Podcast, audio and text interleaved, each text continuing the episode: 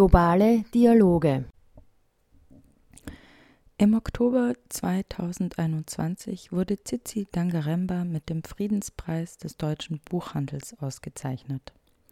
In der Begründung der Jury heißt es, in dieser Romantrilogie beschreibt Tsitsi Dangaremba am Beispiel einer heranwachsenden Frau den Kampf um das Recht auf ein menschenwürdiges Leben und weibliche Selbstbestimmung in Simbabwe.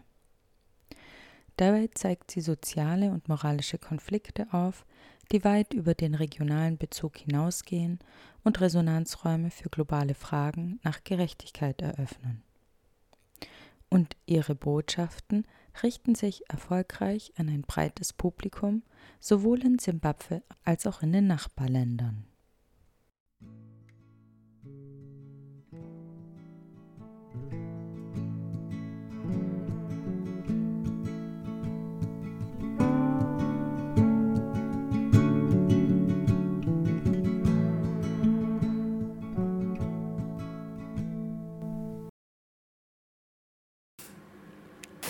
Thank you. Tsitsi Dangarembga is a Zimbabwean writer and filmmaker.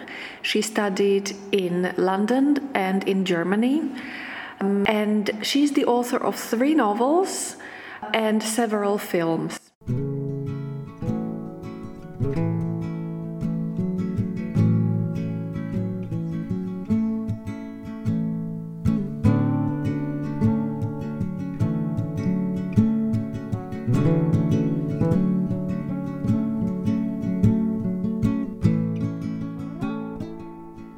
Nervous Conditions is a very famous novel because it is considered to be the first African feminist novel.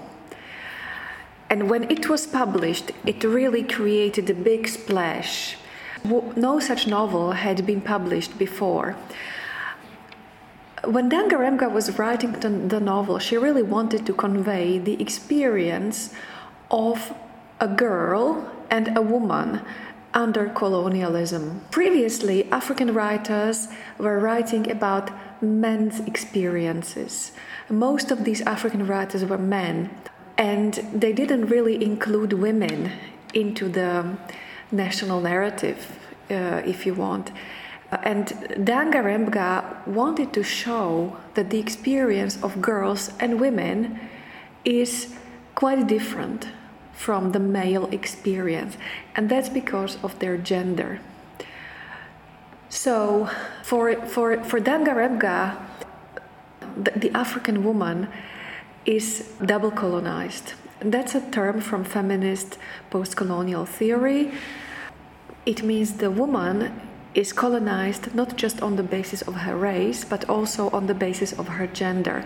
And she shows how African women are victims of both patriarchy and colonialism at the same time.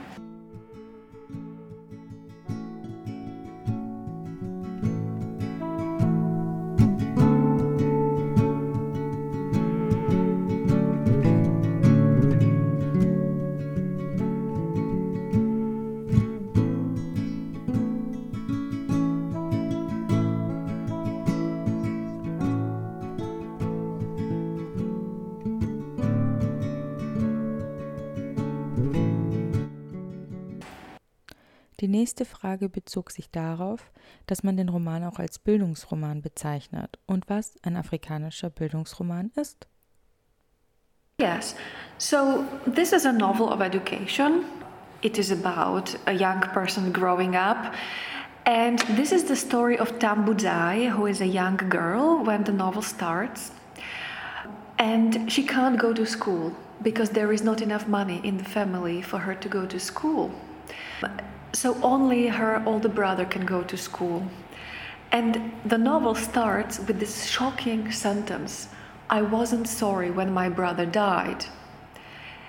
So the reader is immediately shocked and drawn into the story of Tambudzai, who is the first person narrator, and she's telling us the entire background of her upbringing and her education and her position in the family.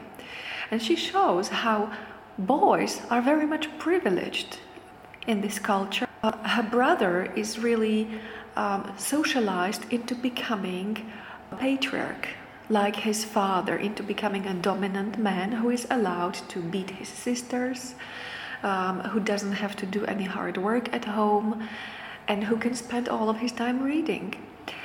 And Tambu feels that this is unfair, and she decides that she wants to go to school.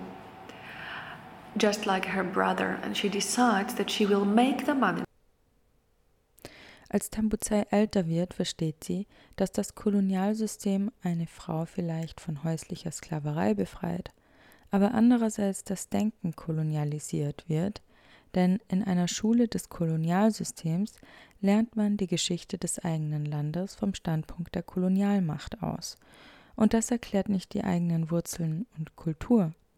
So zeigt dieser komplexe Roman sowohl die positiven als auch die negativen Aspekte des Kolonialismus für Mädchen in Afrika auf.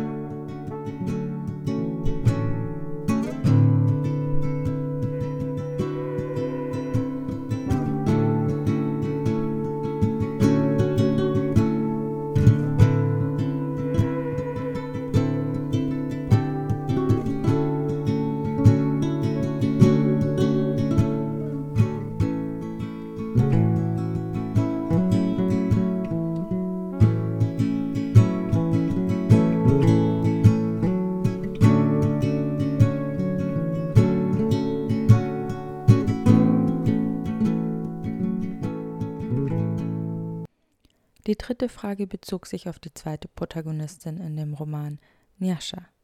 Sie ist diejenige, die als Tochter des Direktors der Missionsschule, der den Master in England machte, mit nach England genommen und dort anglisiert wurde. Zurück in Rhodesien wird ihr dann bewusst, dass sie nicht mehr in diese Gesellschaft passt. Ihr Vater will, dass sie sich wie ein Schonermädchen benimmt, dabei verhielt sie sich schon lange wie ein englisches Mädchen. Zum Beispiel sprach sie ohne konventionelle Schranken mit Buben. Nyasha verkörpert den Konflikt zwischen beiden Kulturen. Mädchen und Frauen stehen zwischen der afrikanischen Tradition und an der Schwelle zur westlichen Moderne.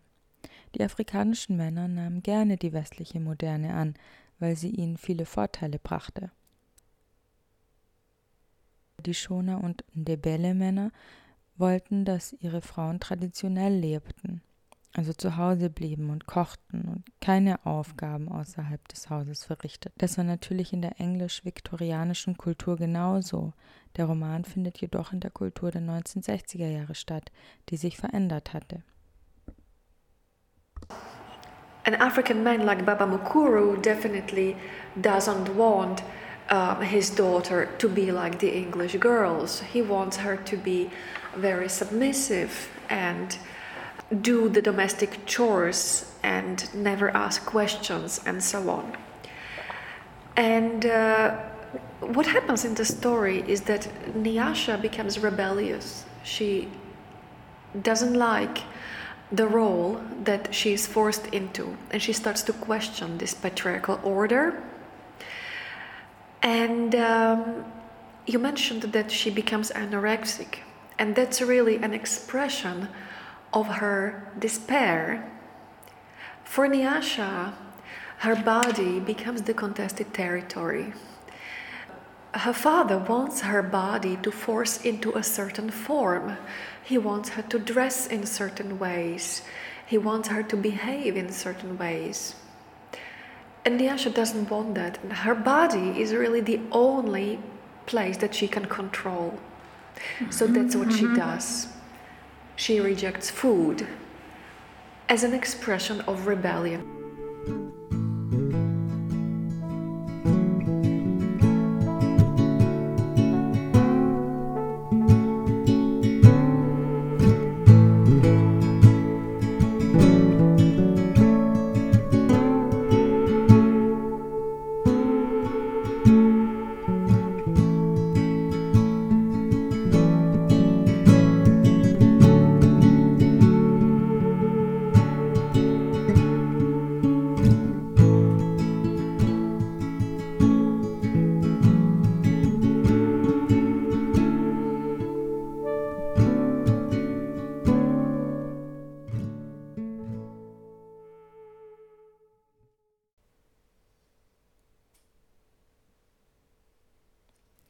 Frage 4 bezog sich darauf, welche Aspekte des Romans sich auf den Aufbau Zimbabwes zu einer Nation beziehen. I don't think this novel is about a nation building process. I think uh, this is really a story about women. Uh, there are four female protagonists uh, who are struggling to free themselves from patriarchal oppression.